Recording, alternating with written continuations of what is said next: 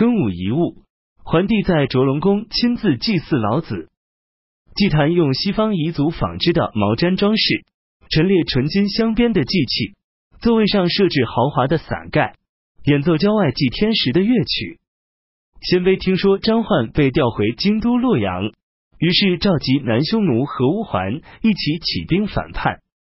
六月，南匈奴、乌桓、鲜卑分兵数路，攻入边塞。劫掠延边九郡。秋季七月，鲜卑再次攻入边塞，引诱东羌部落共同盟誓。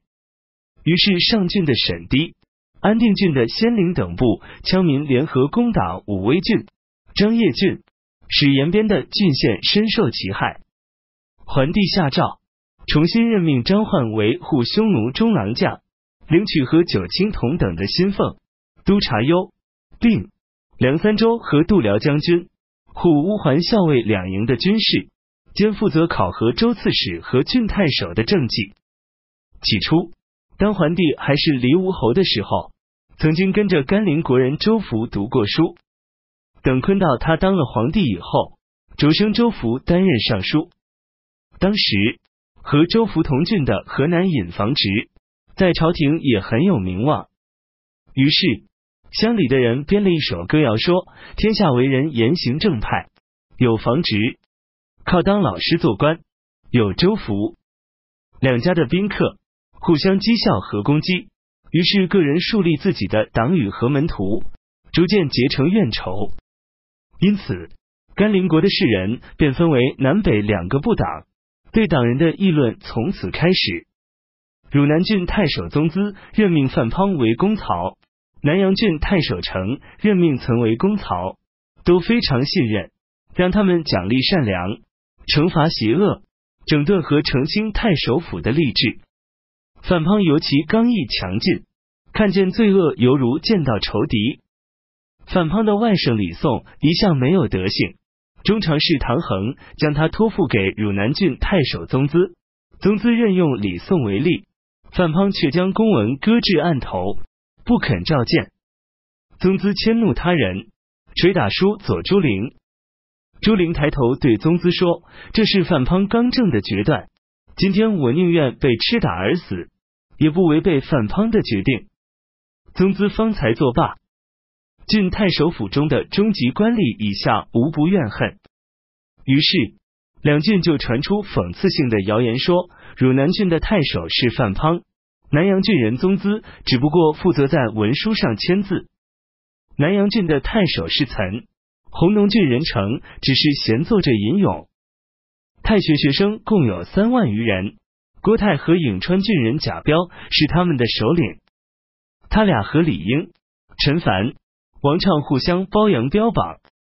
学生中间流行这样一句赞美他们的话：“天下楷模是李英，不怕强梁横暴是陈凡。”天下才智出众是王畅，于是朝廷内外受这样的风气影响，竞相以品评朝政的善恶得失为时尚。自三公九卿以下的朝廷大臣，无不害怕受到这种舆论的谴责和非议，都争先恐后的登门和他们结交。宛县有一位富商名叫张范，他和皇宫的某一位妃子沾点亲戚，而又善于雕刻工人赏玩嗜好的物品。经常不断的送给宦官做礼物，因此在地方上很有地位。仗势权势横行霸道，曾和贼曹使张牧说服太守成，将张范等人逮捕。不久遇着朝廷颁布大赦令，成竟然不顾，将张范诛杀，并收捕他的宗族和宾客共二百余人，全部处死。事后方才奏报朝廷。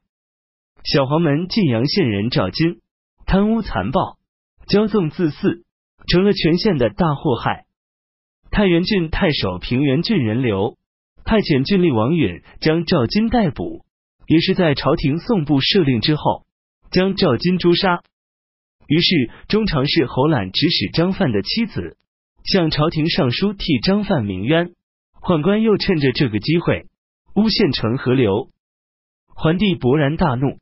江城刘二人征召回京都洛阳，囚禁监狱。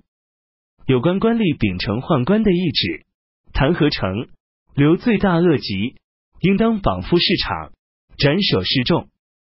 山阳郡太守翟超任命该郡人张俭担任东部都邮。中常侍侯览家在房东县残害百姓。侯览母亲病故时，他回到家乡兴建高大的坟墓。张俭向朝廷上书，弹劾侯览的罪行。然而侯览伺机拦截张俭的奏章，使奏章无法呈送到皇帝面前。于是张俭便摧毁侯览的坟墓和住宅，没收所有的家资和财产，再详细奏报侯坤览的罪状。奏章仍然不能上达。中常侍徐晃的侄儿徐宣担任下邳县令，更加残暴酷虐。他曾经要求娶前汝南郡太守李的女儿为妻。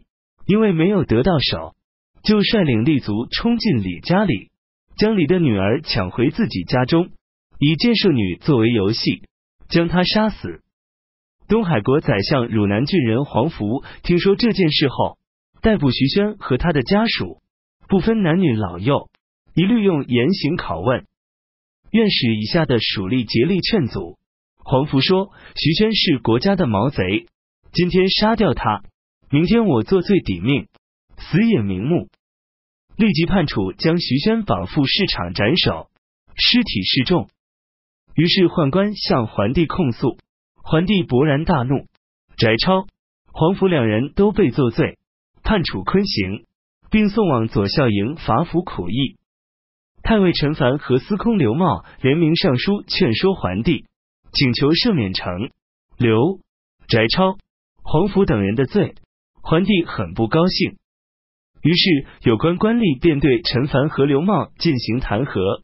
刘茂不敢再说话，陈凡仍单独上书说：“现在外面的盗贼只不过是人体四肢的毛病，而内政不能治理，才是心腹的祸患。我寝不能安，食不能饱，真正忧虑的是陛下的左右亲近越发受到宠信。”忠言却越发稀少，内患一天比一天严重，外忧一天比一天加深。陛下从列侯超登，继承帝位，即令是小民之家，好容易积蓄到百万钱的家产，做子孙的尚且深以财坏祖先的产业为羞耻，更何况陛下祖先的产业兼有整个天下，承受先帝的重托，然而却打算松懈怠惰。自己把他看清和忽视，即令陛下真的不爱惜自己，难道也不应该顾念先帝创业的辛勤劳苦？从前梁姓家族的五位侯爵独遍全国，上天启发陛下做出决断，将他们收捕杀戮。天下人民的意愿，希望能过上一段太平日子。往事渐渐不远，覆车如在昨天。可是陛下左右亲信。重新互相勾结，小黄门赵金、大奸商张范等人放肆贪污暴虐，谄媚陛下左右，分别被前太原郡太守刘、南阳郡太守程检举杀戮。虽然说赦令颁布后不应该诛杀，但应当原谅他俩的本意，旨在除去奸恶。对于陛下来说，怎会对此产生愤怒？然而邪恶小人的办法很多。迷惑陛下的视听，便使天威震怒，一定要加以处罚，这就已经过分了。何况更要从重处理，将他们诛杀。还有前山阳郡太守翟超，东海国宰相黄甫秉公执法，不屈服于权贵，痛恨邪恶，犹如仇敌。翟超没收侯览的财产，黄甫依法诛杀徐宣，都遭到作罪惩处。不能蒙受赦免和宽恕。侯览自肆横行，没收他的财产以示姓氏。徐宣所犯的罪过，死有余辜。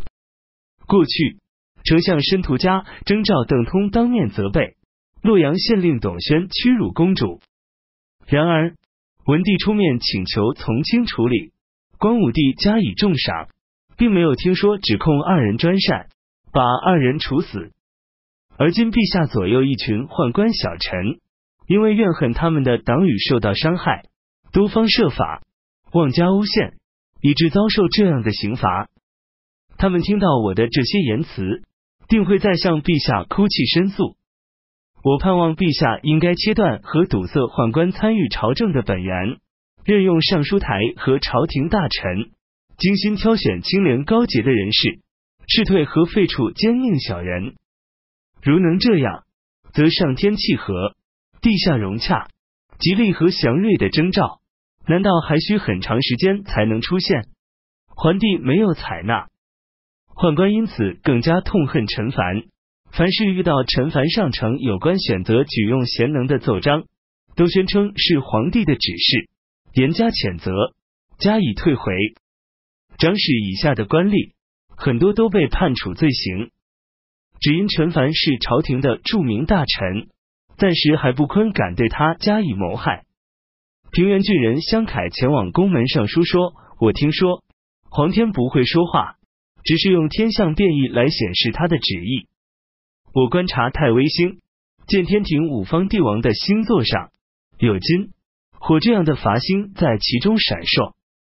根据占卜，这是天子的凶相，而且金、火二星又都串入房、星二星宿之中，这说明天子不会有继承人。前年冬季，气候严寒，地面上的鸟兽、水中的鱼鳖都被冻死。京都洛阳紧傍城墙的竹林和柏树枝叶全都枯萎。我的老师曾经告诉过我，柏树受伤，竹林枯萎，不出二年，后果就要在天子身上显示。如今从春季和夏季以来，接连不断的降霜、降冰雹以及下大雨、巨雷、闪电，这是臣下作威作福、刑罚峻极苛刻的反应。太原郡太守刘，南阳郡太守成，他俩立志铲除奸佞邪恶，所诛杀和剪除的人都符合人民的愿望。然而陛下却听信宦官的谗言，把他俩从远处逮捕到京都洛阳，严加拷问。三公上书哀求陛下宽恕刘等人，不但没有采纳，反而受到谴责。这样忧心国事的大臣。势必闭口无言。我曾经听说，杀害无罪的人，诛杀贤能的人，大祸会延及三世。自从陛下即位以来，频繁的进行诛杀惩罚，梁冀、寇荣、孙寿、邓万世等家族都先后被诛灭，而因此被牵连作罪的又不计其数。李云上书，圣明的君主本来不应该忌讳。杜仲请求和李云一道处死，不过是希望以此感悟朝廷。结果他俩没有得到赦免，同时遭受杀戮。天下的人都知道他俩的冤枉。自从汉王朝建立以来，从来没有拒绝规劝、诛杀贤能、刑罚苛刻，像今天这么严重的。过去周文王只有一个妻子，就生了十个儿子。而今宫女有数千人之多，却没有听说谁有生育。陛下应该增修恩德，减省刑罚，使后四像中司一样的繁衍。自从春秋时代以来，包括远古的帝王，黄河的河水从来没有澄清过。我认为黄河象征着亡国的封君，河水澄清属于阳刚，河水浑浊属于阴柔。黄河的河水本当浑浊，却反而澄清，显示阴柔将要变成阳刚，亡国封君将要篡取帝位。经房易传说，河水澄清，天下太平。而今天降灾异，地土妖怪，人间发生瘟疫，三者同时发生，而又出现黄河的水清，这犹如春秋时代的麒麟，本来不应该出现的，却竟然出现了，所以。孔丘记录，他认为是怪诞的事。如果承蒙陛下有空闲时间召见我，我当详细的陈述我所要说的话。奏章呈上后，桓帝没有理睬。